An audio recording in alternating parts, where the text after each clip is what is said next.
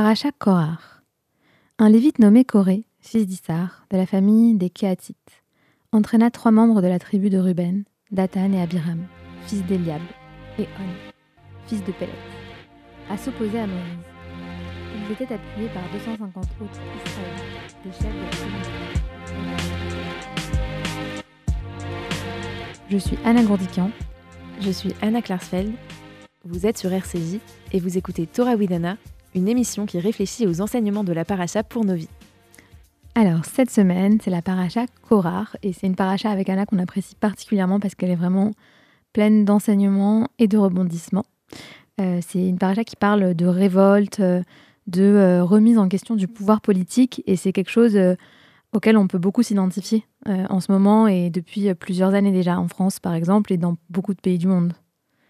En fait, Korar, on va le voir plus précisément dans un instant, mais c'est vraiment le modèle même de la révolte d'un populiste qui va venir exciter les foules contre le leader euh, en, leur, servant tout un, tout toute une rhétorique populiste.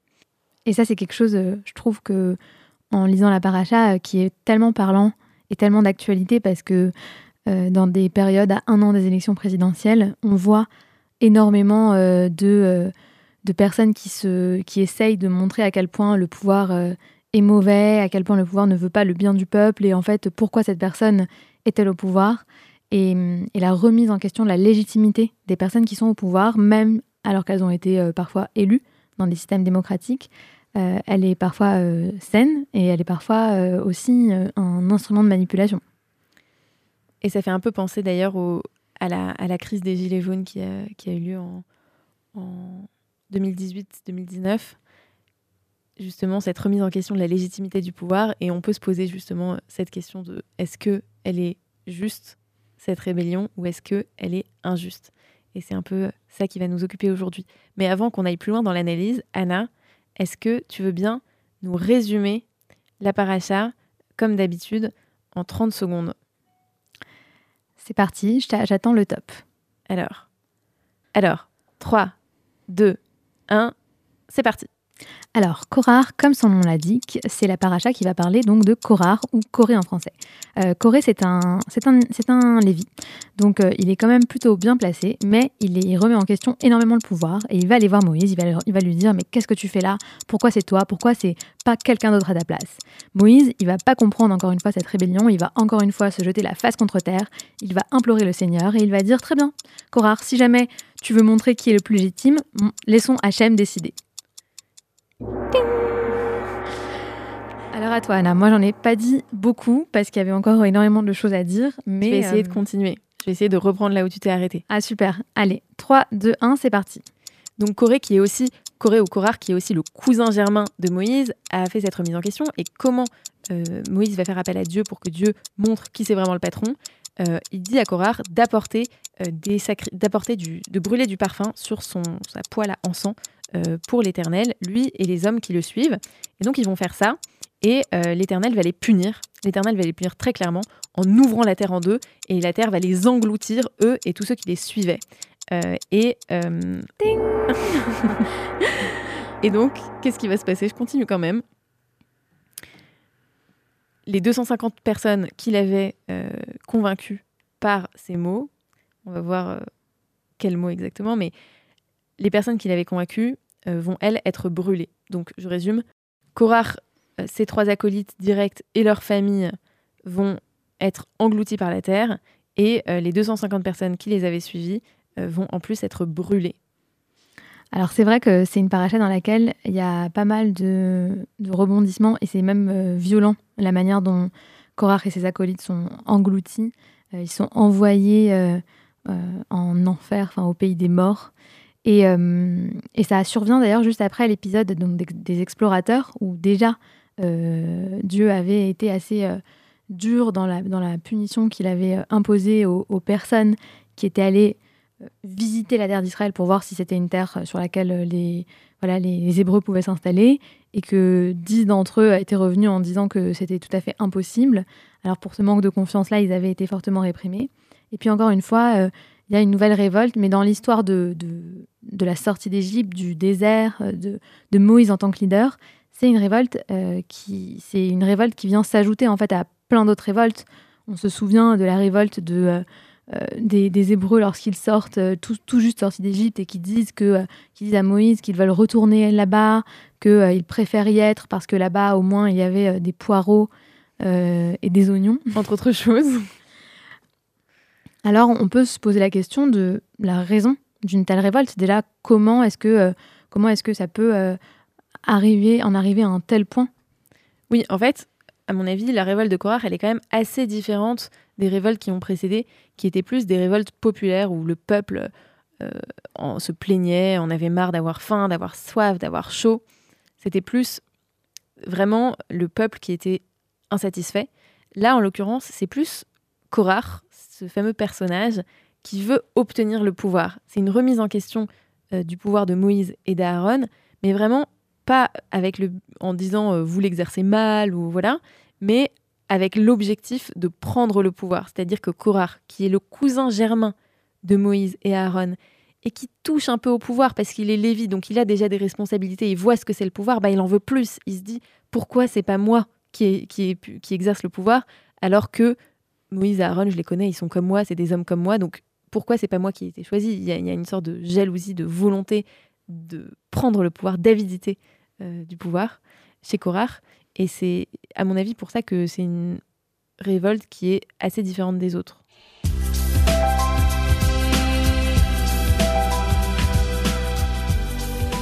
Après, c'est vrai qu'on peut se, on peut se questionner euh, sur ces arguments. Parfois, ça pourrait être aussi des arguments légitimes. En fait, euh, Korach, il remet, il remet en question la légitimité du pouvoir, ce qui est quelque chose de très important. Euh, il ne faut pas oublier que Moïse et Aaron, ils ont été choisis euh, par euh, Dieu lui-même. Moïse pour toutes ses qualités d'humilité, pour ses qualités qui, qui pourraient, qui, ont pu faire de lui un vrai leader. Et donc, c'est un peu la, réponse que donne Moïse à Korach. Il lui dit, voilà, très bien, j'entends ce que, ce que tu me dis. Alors, on va laisser celui qui est le seul juge et le seul capable de donner euh, une forme de légitimité euh, s'exprimer. Et c'est comme ça que, euh, qu'il arrive à, prouver sa, légitimité en tant que leader. Et ça, je trouve que c'est aussi quelque chose que on retrouve souvent dans différents régimes politiques. En fait, au bout de quelques années, on oublie un peu d'où vient la légitimité des gens qui nous dirigent et on en vient à remettre en question euh, notamment euh, les, même en, démocratie, euh, on entend souvent des discours qui viennent à dire que finalement un tel pourcentage c'était pas beaucoup et que est-ce que c'est vraiment le peuple qui a élu le président de la République, qui reviennent à remettre, à remettre en question l'exercice du pouvoir par telle personne élue de manière démocratique. Oui, tout à fait. C'est pour ça qu'on va entendre des Macron d'émission ou, ou autres slogans un peu de ce type après quelques mois d'exercice du pouvoir les gens bah, voilà, euh, mettent de côté le fait que, eh oui, euh, une majorité des Français euh, s'est exprimée, a voté pour cette personne, et que donc il y a une forme de légitimité démocratique, même si ensuite on peut remettre en question, bien sûr, le mode de scrutin. Il se trouve que c'est la Constitution qu'on a aujourd'hui. Et moi, ce que je trouve assez intéressant aussi, c'est que on peut dire que c'est un oubli de leur part que c'est l'Éternel qui a désigné Moïse et Aaron, et cet oubli, on peut le comprendre en fait, parce que eux, ils le voient jamais vraiment l'Éternel. L'Éternel, il s'adresse à Moïse. Donc Moïse, lui, il est euh, en contact direct et régulier avec l'Éternel, donc il sait très bien d'où lui vient sa légitimité. Lui, ça lui semble une évidence totale. Mais pour les autres qui le voient jamais, parce que c'est eux qui ont demandé à pas le voir, parce que au moment de la révélation au Mont Sinaï, ils ont senti qu'ils auraient été foudroyés s'ils s'effacent directement au divin. Mais du coup, le fait de ne pas voir la source de la légitimité, on peut comprendre qu'ils en viennent à l'oublier. C'est vrai. Et d'ailleurs, c'est pour ça que les arguments euh, de Korach euh, qui essayent de convaincre euh, le peuple sont assez vite avalés, on va dire, si on peut parler de ça comme ça. Il y a même un, un midrash qui vient nous parler de la manière dont Korach aurait essayé de convaincre la foule de le suivre il aurait essayé de convaincre euh, les gens euh, pour qu'ils comprennent à quel point Moïse était un, mauvais leader, un mauvais chef pour eux. Il raconte, euh, voilà, il dit qu'il a vu une femme, qui, une veuve qui, habitait à côté de chez lui. Elle avait un champ et un âne. Euh, et, à chaque fois, en fait, qu'elle voulait faire quelque chose, à chaque fois qu'elle essayait de la bourrer, Moïse venait, lui disait Tu n'as pas le droit de la bourrer avec un âne et un bœuf. Euh, dès qu'elle voulait semer son champ, il lui disait Tu n'as pas le droit de mélanger les espèces de graines. Enfin voilà, ainsi de suite, comme ça, un peu la pente glissante. Dès qu'elle essayait de faire quelque chose, Moïse venait et lui, euh, lui donnait des règles de, de halakha, des règles de loi juive très strictes qui l'empêchaient de vivre. Et à la fin, cette femme se retrouve à, être complètement dépouillée de tous ses biens. Euh, euh, et, c'est comme ça que Corard dit voilà, c'est ça, c'est ce leader-là que nous avons, celui qui dépouille le peuple de ses biens. Ouais, c'est une rhétorique populiste qui est vraiment le modèle de toutes les rhétoriques populistes qu'on peut retrouver dans l'histoire. Selon ce midrash, donc, c'est pas écrit dans la Torah, c'est un midrash, mais selon ce midrash, Korach, il leur dit littéralement regardez tous les impôts que vous payez, on vous spolie, on vous exploite, euh, on vous prend tous vos biens, on vous impose des règles complètement absurdes, des normes hyper compliquées et c'est et, et, vous pouvez pas accepter ça. Ouais, on peut vraiment, euh, vraiment vraiment, c'est frappant. Imaginer euh, à partir de ce midrash un espèce de leader populiste démagogue haranguer les foules et c'est criant de réalisme quoi. C'est vrai qu'on entend souvent des hommes ou des femmes politiques euh, nous dire Vous savez, moi, j'ai rencontré une femme qui m'a dit. oui, exactement. c'est vraiment la première, euh, la première phrase qui peut sortir en interview sur, euh, sur des chaînes de télévision ou, à la radio.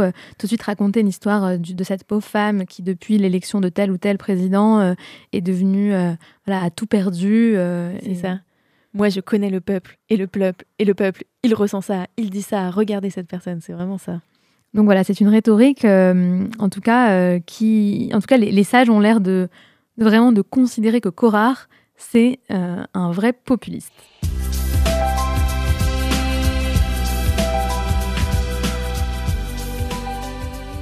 Et les sages, ils vont dire que le problème avec ces revendications, c'est pas c'est pas les revendications en elles-mêmes.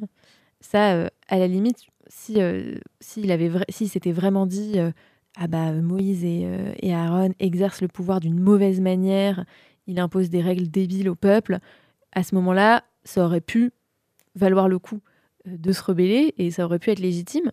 Mais le problème, c'est l'objectif de la rébellion. Parce qu'on peut voir que la rébellion en tant que telle, elle n'est pas toujours mal vue dans le judaïsme. Il y a des rébellions euh, qui sont bien vus. Par exemple, euh, la rébellion euh, contre l'ordre établi quand Abraham brise les statues idolâtres de son père, bah, évidemment, c'est quelque chose qui est considéré comme très positif.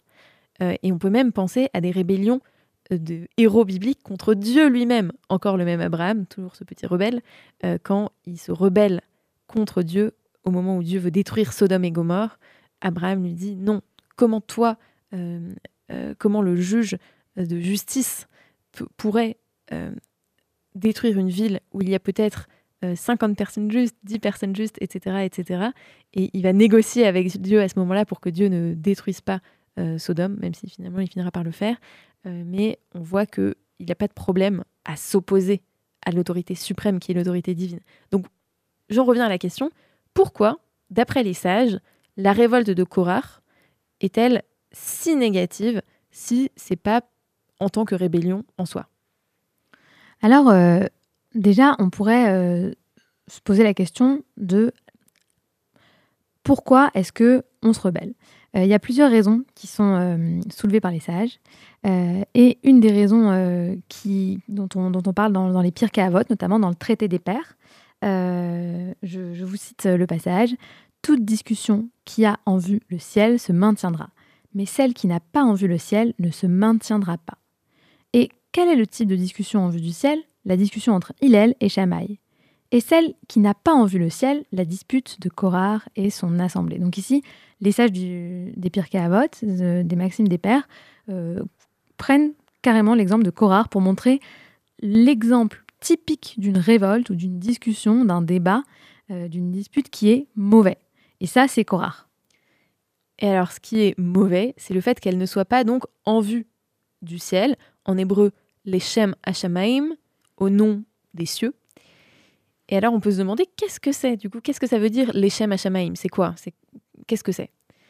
Et là, il y a plusieurs réponses qui ont été apportées par différents commentateurs à cette question au fil des siècles. Une première réponse qu'on peut trouver, c'est celle de Barthénora au XVe siècle, qui était un, sage du XVe siècle en Italie, qui dit que avoir en vue le ciel, donc être l'Echem Hashamaim pour une controverse, pour un désaccord, ça veut dire avoir en vue la vérité et non pas le pouvoir et la victoire. Et il dit que c'est pour ça qu'on peut considérer que la dispute, plutôt la rébellion de Korach et de son groupe, n'était pas les Shem parce qu'elles avaient en vue le pouvoir. Ils ne voulaient pas vraiment euh, atteindre la vérité, à savoir donner les commandements vrais, les commandements justes, ce qui lui apparaissait vrai euh, des commandements divins. C'était pas ça son problème. Son problème, c'était d'obtenir le pouvoir et de gagner. Et c'est pour ça qu'il a été puni, d'après Barthénora. Et euh, ensuite, on a un deuxième commentateur, donc euh, le Kliakar, qui est un commentateur polonais du XVIe siècle. Euh, lui, il dit que une dispute qui, qui est l'Echem Hachamaïm, donc qui est en vue du ciel, c'est-à-dire qu'elle a en vue que cette dispute, elle doit avoir comme objectif la paix. Et comment est-ce qu'il explique ça? Pourquoi est-ce qu'il pense que c'est la paix? Parce qu'en fait, il prend donc le mot Shamaïm, qui est, il explique qu'il est composé donc du mot Esh, et donc qui veut dire le feu en hébreu, et du mot maïm, qui veut dire l'eau en hébreu. Et donc, euh, quand on arrive, c'est donc c'est un mot en fait qui fait la paix entre le feu et l'eau, donc qui réconcilie deux éléments qui normalement ne se rencontrent jamais, euh, ou alors euh, qui ont vraiment du mal à se concilier. Et donc, quand notre conflit ou notre révolte a pour objectif de faire la paix et de réconcilier des choses qui paraissent irréconciliables, alors dans ces cas-là, euh, c'est un, une dispute qui est euh, tout, à fait, euh, tout à fait valable. Et d'ailleurs, on peut essayer de comparer cette forme de dispute à l'étude. Par exemple, l'étude qui est faite en binôme et qui est souvent dans un, peut-être pas un affrontement, mais en tout cas euh, un échange d'idées peut-être euh, souvent contraires, contradictoires, des interprétations différentes. Si l'objectif, euh, c'est l'étude de la Torah et donc essayer d'être quelqu'un voilà, de, plus éthique et de, mieux comprendre ce qui nous entoure, alors dans ces cas-là, c'est tout à fait quelque chose qui est considéré comme, comme juste. Exactement. Et d'ailleurs, on en revient à la citation de tout à l'heure des Pirkei Avot, qui disait que l'exemple typique de discussion qui était les Shamaïm, pour le coup, qui était en vue du ciel, c'était la discussion entre Hillel et Shamaï. Et on sait que Hillel et Shamaï, ce sont euh, deux très grands sages du Talmud qui ont fondé chacun une école, donc l'école de Hillel, Beit Hillel, et l'école de Shamaï, Beit Shamaï, et qui euh, étaient généralement en désaccord. Alors généralement, Hillel avait une interprétation de la Torah qui tendait plus vers euh, l'ouverture, la souplesse, et Chamaï, qui était plus euh, le conservatisme, la fixité. On pourrait dire dans un langage euh, un peu actuel et un peu abusif, Hillel était plutôt de gauche et Chamaï plutôt de droite, même si ça, ça, est très très très très réducteur. Mais enfin bon. et Hillel et Chamaï, pourquoi on dit que leur discussion était l'échem à Chamaïm? Parce que leur vrai objectif, c'était d'atteindre la vérité de la Torah, de, d'essayer d'aller au plus près de ce que veut dire le texte. Et euh, on dit également que, euh, les... que généralement, ce sont les opinions de Hillel qui, étaient, euh, qui prévalaient. Et pourquoi les opinions de Hillel étaient, étaient mieux regardées? Parce que l'école de Hillel prenait soin d'enseigner les opinions de Chamaï avant même d'enseigner les leurs, donc avec un respect de l'opinion adverse très très élevé. Et donc, euh, c'est ça, une dispute ou un désaccord, l'échem Hashamaim. C'est quand on est tellement respectueux de l'adversaire, parce qu'en fait, ce qui nous, ce qui nous, ce qui nous anime, c'est pas de l'écraser, mais c'est d'obtenir la vérité, qu'on va enseigner carrément ces enseignements en premier. C'est quelque chose qui donne envie de tendre vers un tel idéal, euh, je trouve.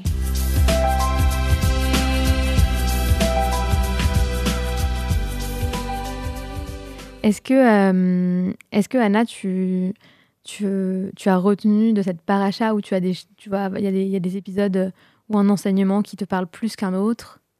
Moi, je pense que ce qui me parle, c'est l'idée, c'est un peu ce que tu disais tout à l'heure, mais que, alors certes, Korach, on peut le voir comme un odieux personnage, comme une sorte de is no good qui veut être vizir à la place du vizir, mais on peut aussi avoir une sorte d'empathie. Alors si ce n'est pour lui, mais en tout cas pour les personnes qui le suivent, pour les personnes qui l'écoutent et à qui euh, son discours parle. Et se dire que, bah oui, si son discours a parlé à autant, de gens, c'est que les gens, d'une part, ils se souvenaient plus vraiment de la raison de la légitimité du pouvoir, et d'autre part, ils étaient vraiment mécontents, ils savaient pas où ils allaient, ils savaient pas trop où Moïse les emmenait, euh, on leur promettait le, ça c'est dans le texte d'ailleurs, on leur promettait euh, le lait et le miel depuis des décennies et puis ils n'en voyaient pas l'ombre d'un commencement. Donc je trouve qu'on peut un peu les comprendre quand même, ces gens.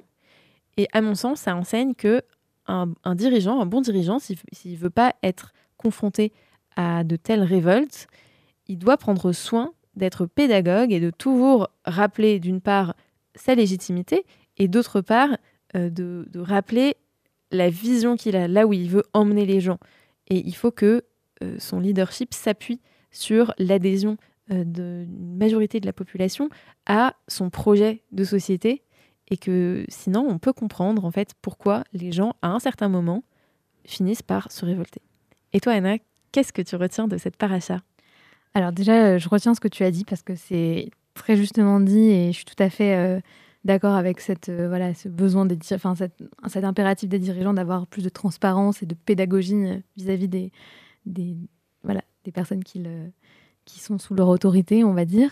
Euh, mais moi, je retiendrai euh, euh, un autre enseignement qui vient plutôt du, donc, du Midrash, de, du discours de Korah. Et je dirais que c'est un peu un discours qui essaye de nous avertir que le biais de confirmation peut être très fort. Et donc, quand on entend des histoires qui nous paraissent tellement fortes, quand on entend des, voilà, des, discours comme ça qui paraissent euh, aller complètement dans notre sens euh, et, et, qui sont si simples finalement que on arrive, euh, on y, on y adhère immédiatement, que c'est finalement un peu dangereux et que souvent la réalité elle est beaucoup plus subtile que ça et qu'il faut se forcer en fait à, à ne pas tout de suite adhérer à des choses qui, qui, pourraient parler à notre à nos voilà à nos, notre besoin de compatir avec les gens notre besoin d'empathie euh, il faudrait euh, faire un peu attention aux, choses qu'on entend et, faire preuve comme ça de rigueur et, de toujours euh, mettre dans la balance différents éléments.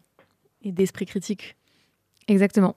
C'était Torah Widana, une émission qui réfléchit aux enseignements de la paracha pour nos vies sur RCJ. Et on va vous laisser au son d'une célèbre chanson des Beatles, Revolution. À bientôt et Shabbat Shalom.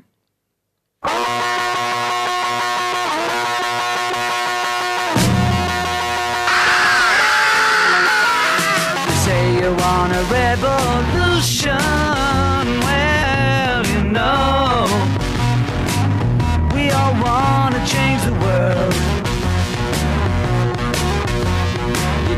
That it's evolution.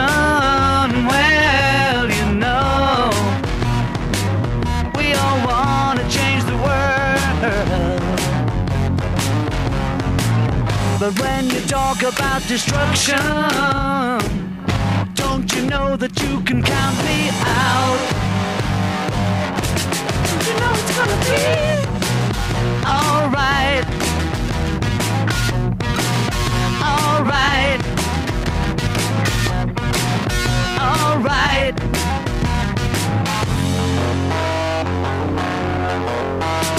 You say you got a real solution. Well, you know all love to see the plan. You asked me for a contribution.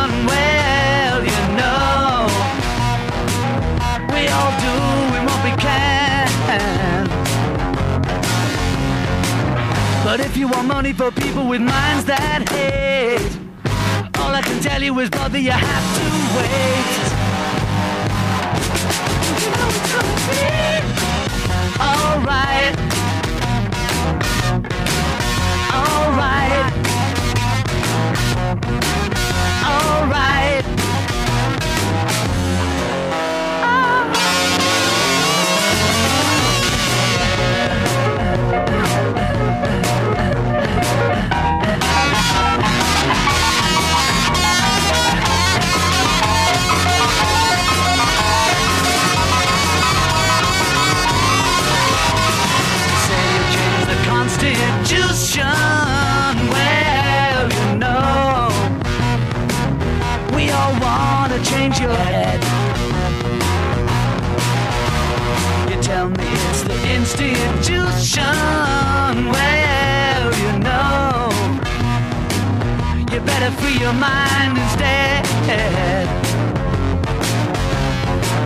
But if you go carrying pictures of Chairman Mao, you ain't gonna make it with anyone anyhow.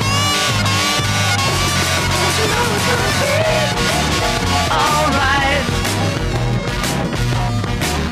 Alright. Alright.